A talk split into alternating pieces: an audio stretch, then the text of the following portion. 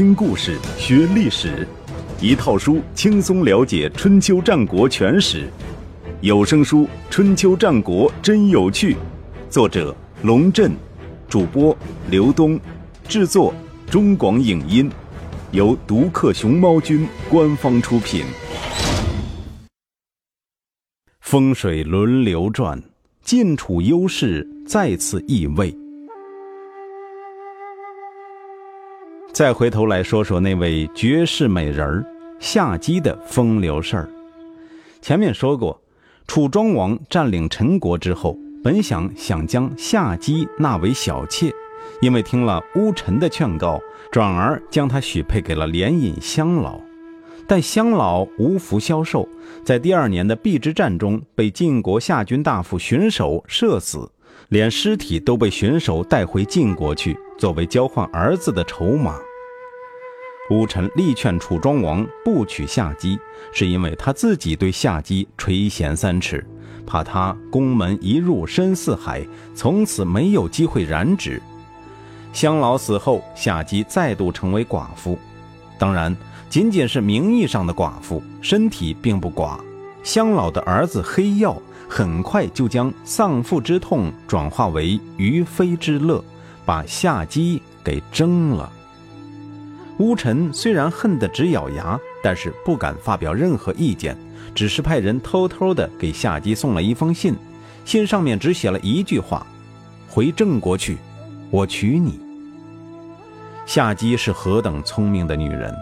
当他第一次看到乌臣，就从这个男人的眼神中读到了火辣辣的欲望。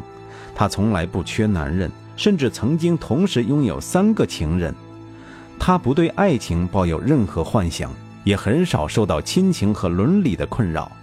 对于他来说，男人不过是玩物，用过之后就可以扔掉，没什么大不了。可是。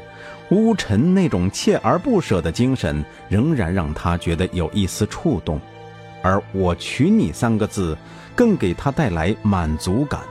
要知道，她毕竟是个四十多岁的女人，在那个年代，这都已经是女人的更年期了，又嫁过几任丈夫，而且名声狼藉。而乌臣乃是楚国的名门之后，堂堂的深县县公，竟然为了她没有太多的思考。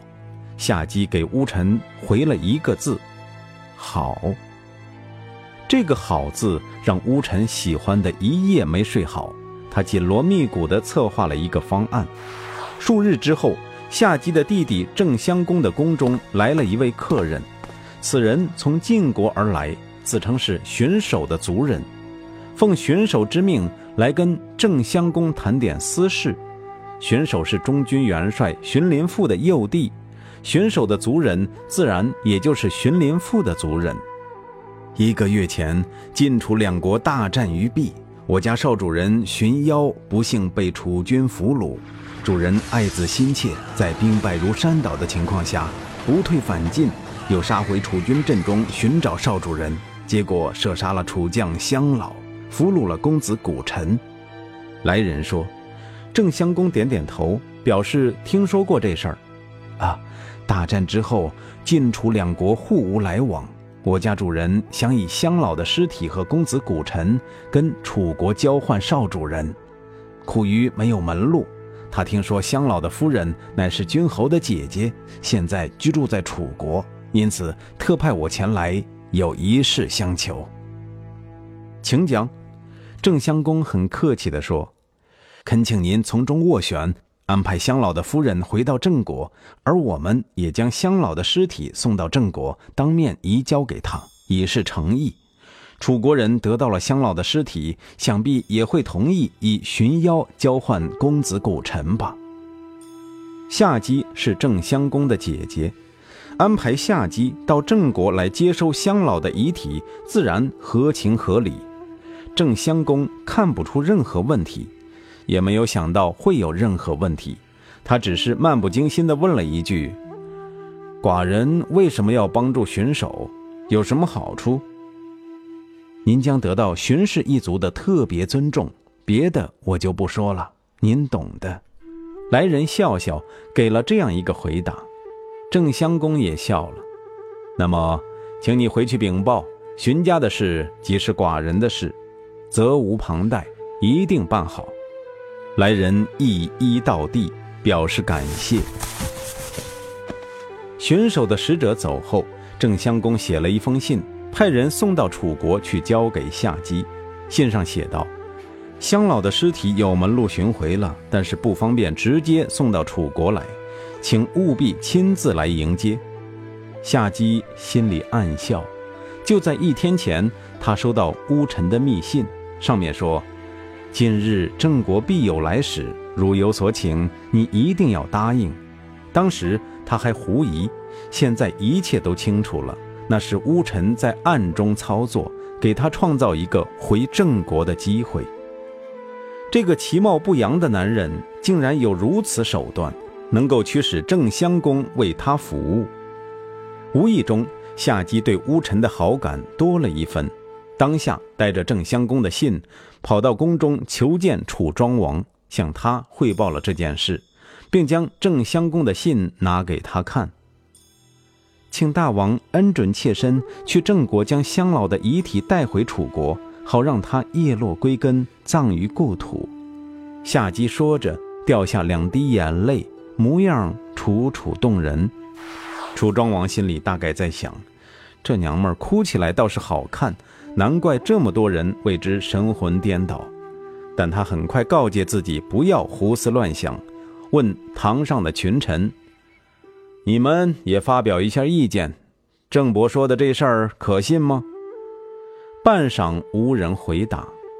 乌臣暗自吸了一口气，站出来缓缓道：“可以相信，荀妖的父亲荀守身为晋成公的宠爱，又是现任中军元帅荀林的幼弟，荀守素来与郑国大夫黄须交情笃深。”他爱子心切，想通过郑国的关系归还乡老的遗体与古臣，以换取荀妖的自由。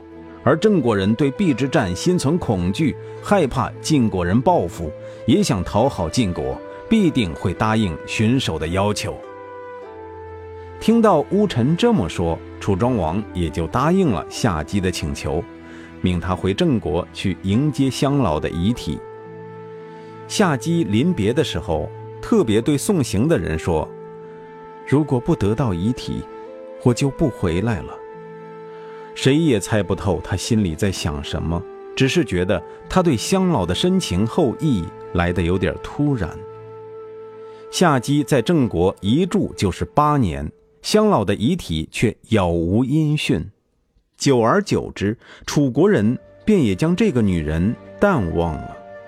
在那个没有网络、没有电话、没有电报、没有邮政系统、交通也不方便的年代，八年对于一个等待情人的女人来说意味着什么？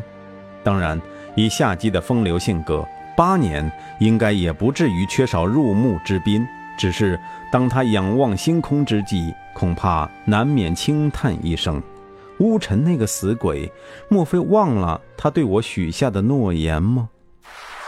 突然有一天，有人从楚国带着彩礼来见郑襄公，说是替申公乌臣前来求婚。郑襄公开始吓了一跳，以为他看上了自己的哪个女儿。打开聘书一看，不禁莞尔。他叫人将聘书送到夏姬那里，征求夏姬的意见。这一年，夏姬已经快五十岁了。即便天生丽质，即便保养良好，皱纹仍然不可遏制地爬满了额头。看完聘书，他轻佻一笑，对使者说：“我一介妇人，哪有什么主见？回去禀报国君，凡事由他做主。”使者走后，他却把自己关在房间里，眼泪不可收拾地流了一下午。郑襄公收到回报。知道夏姬这就是默认了，他还能有什么意见？一个老女人，谁爱谁要呗。答应了乌臣的求婚，但这纸婚约并不意味着乌臣马上可以登上夏姬的牙床，他还必须忍耐和等待，不敢让楚国人知道他的心思。直到楚庄王去世，楚共王即位，他才找到一个机会。公元前五八九年，晋、鲁、魏三国联军与齐军在弥基相遇，后来又在安地展开会战。楚国为了支援齐国，打击晋国，也策划了一次大规模的军事行动，准备与齐国联手南北夹击鲁国。为此，楚共王派乌臣为特使前往齐国通报楚军出动的日期，沟通两国协同作战的有关事宜。乌臣领受命令，自郢都出发前往临淄，同时。命心腹带着他的家眷和所有财产偷偷前往郑国，这一切做得很秘密。但是当他经过郢都的城门的时候，被正好路过的申叔时的儿子申叔贵看出了端倪。申叔贵当时就说：“哎，奇怪了，那位老先生脸上既有军情在身的恐惧之色，又有按捺不住的丧钟之喜，恐怕将要带着妻子儿女逃跑了。”所谓丧钟之喜，是指男女偷情的欢快情绪，出自于《诗经·庸风》中的《丧钟》一诗：“云谁之思，美梦将矣。欺我乎丧钟，要我乎上宫，送我乎齐之上矣。”这位老先生面色潮红，是为了谁？就是那国色天香的夏姬呀！他在新郑城里等了他八年。他在寂寞的深宫中等着他，在玉暖香温的卧榻之上等着他，要将他带到一个乐而忘返的人间仙境。值得表扬的是，乌臣虽然急着跟夏姬私奔，却没有忘记自己的使命。他来到齐国，完成了楚共公交给他的任务，命令副手将齐国人赠给楚共王的礼物带回去，才脱离了使团。披星戴月地赶往新郑，他本来想带着夏姬投奔齐国，却在路上听到齐军安地惨败的消息，便说：“我不居住在打了败仗的国家，转而投奔了晋国。通过细客的同族细致的关系，在晋国谋到了一官半职，当上了行地的地方官。”乌臣叛逃的消息传到郢都。满朝哗然，最恼火的是公子策。当年在陈国，楚庄王本来是想将夏姬赏赐给他的，被乌臣连哄带骗，吓得他不敢接手，才转赐给了连尹乡老。闹了半天，原来是乌臣自己心里有鬼。他愤愤不平地跑去找楚共王。建议花重金买通晋国的权臣，借晋国人的手好好教训一下乌臣。为什么要这么做？这一年楚共王才十二岁，却表现出罕见的成熟。乌臣处心积虑为自己打算，又叛逃到晋国，罪大恶极。如果不除掉他，必为后患。您所谓的为自己打算，是指为夏姬那个女人的事儿吗？这个是公子策吃了一惊，不敢掩饰。关于这件事儿，寡人不这么看。吴臣为自己谋划打算，自然是错的；但是他为先君谋划打算，却是忠心耿耿。楚共王的意思，夏姬就是红颜祸水。吴臣不让楚庄王娶夏姬，是忠心的表现。至于他自己喜欢夏姬，那是他的私事，罪不至死。话虽如此，吴臣到了晋国，只怕对我楚国不利。公子策不依不饶道：“如果乌臣对晋国有利，就算我们花再多的钱，晋国人也不会把他怎么样；如果对晋国没有用处，晋国人自会将他遗弃，何劳我们操心？”楚共王摆摆手：“这事儿到此为止，不要再说了。”公子策满头大汗。唯唯而退。安之战后，国际形势发生重大变化。楚国原来打算与齐国联手，南北夹击鲁国，没想到齐军在安地惨败，反而臣服于晋国，形成了晋齐鲁魏同盟的局面。在这种情况下，楚国人迅速调整战略，于公元前五八九年秋天集结部队，准备攻打魏国和鲁国，并命令郑、蔡、徐等仆从国同时出兵，组成诸侯联军。大军即将出发的时候，公子婴齐突然在国务会议上建议推迟计划，理由是国君尚未成年，我们这些臣子也不如先朝的大夫贤能，必须集结更多的军队才有可能取得胜利。而且先君庄王曾经告诫我们，如果没有足够的德行使远方的国家臣服，不如对百姓好一点，多体贴他们，好好的领导他们。公子婴齐的建议得到大多数人的赞同，于是楚国开展了一系列内政活动，包括人口普查、免除拖欠的赋税、救济生活困难者、大赦国内的犯人等。直到同年冬天，楚军才再次集结，人数比原来更多。虽然楚共王没有随军出战，但是他的亲兵部队两广悉数出动。按照楚国的传统。楚共王的戎车就在两广之间，由彭明负责驾驶，蔡景公担任车左射手，许灵公担任车右护卫。说来也是可怜，晋景公和许灵公当时均未成年，为了让他们代表各自的国家上战场，楚国人强行为他们举行了成年礼。在那个年代，当国君真不是一个好差事。这支浩浩荡荡的多国部队一路北上，先是入侵魏国，接着又趁势攻击了驻扎在蜀地的鲁国军队。鲁国人十分紧张，派臧孙许去楚国军中求和。臧孙许不敢去，耍了个花枪：“楚军劳师袭远，从南方打到北方，不能长久支持，很快就会撤退。我如果前去交涉，楚军撤退的功劳就归于我了。”没有实际的功劳而得到虚名，这事儿我不敢做。楚国人可是一点也不想撤退，一路势如破竹，又打到了杨桥。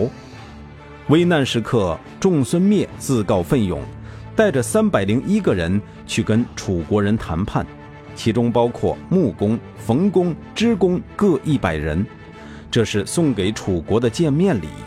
还有一个人。是鲁成公的弟弟公衡，他将被当作人质送往楚国。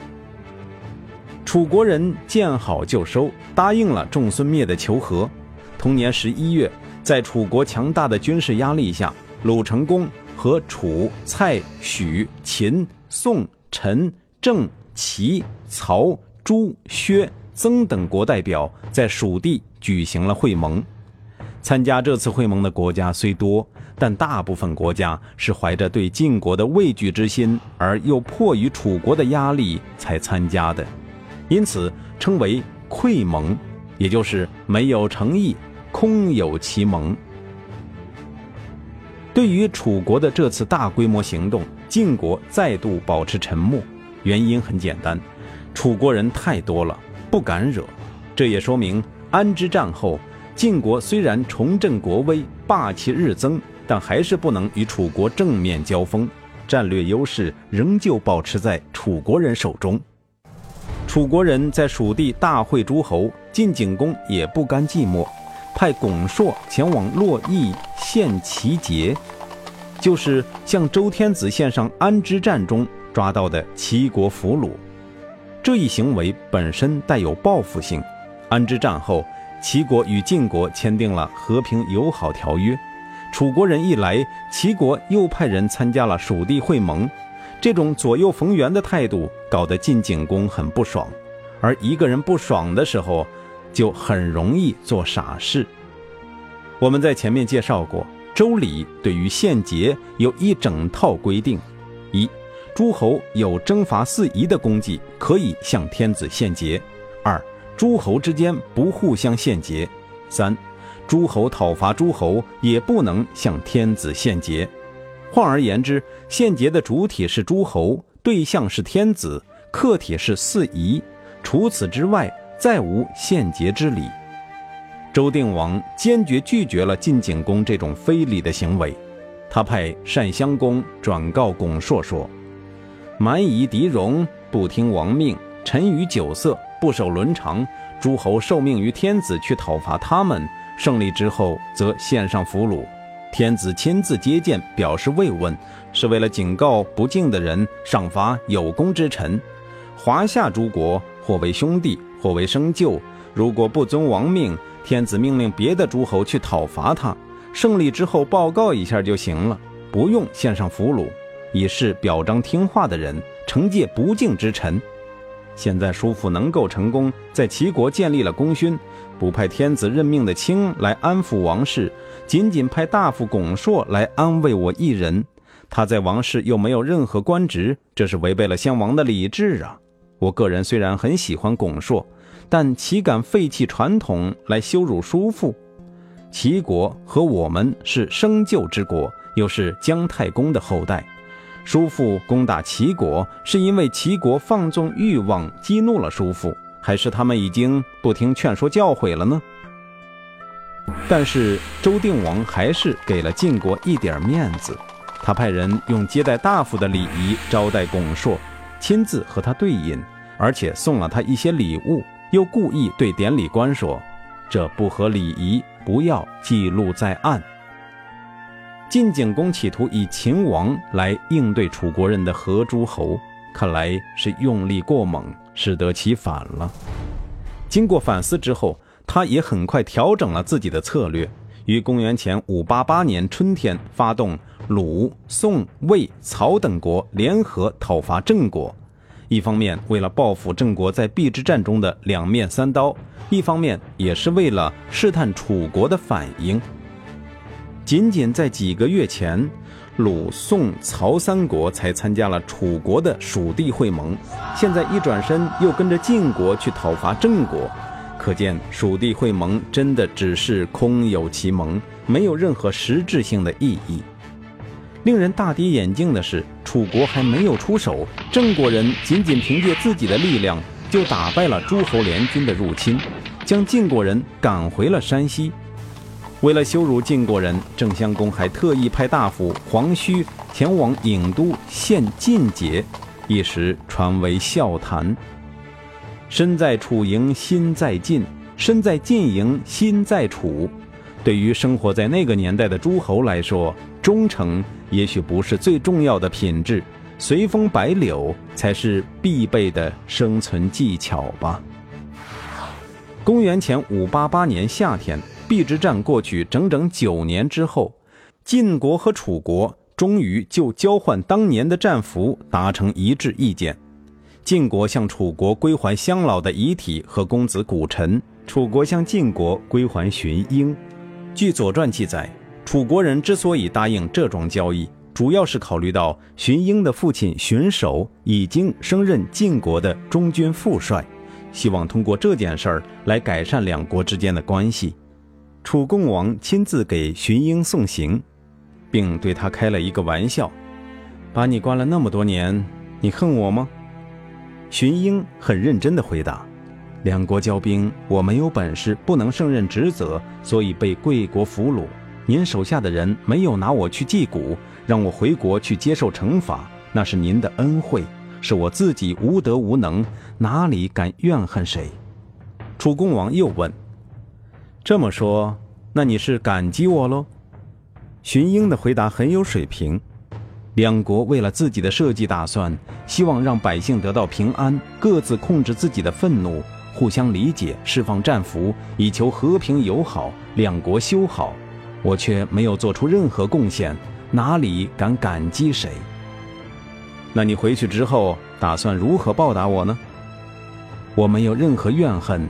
您也没有受到任何感谢，既无怨恨又无感谢，还真不知道要报答什么。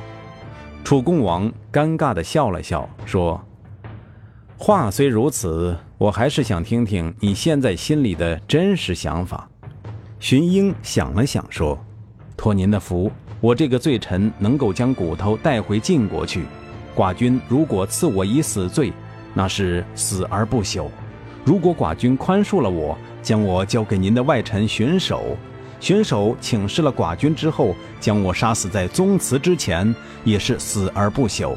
如果寡君不让我死，而让我继承祖宗的事业，按部就班地承办晋国的事务，率领一小支部队守卫边疆，就算遇到您的部下，我也不敢放弃职责，将竭尽全力战死沙场。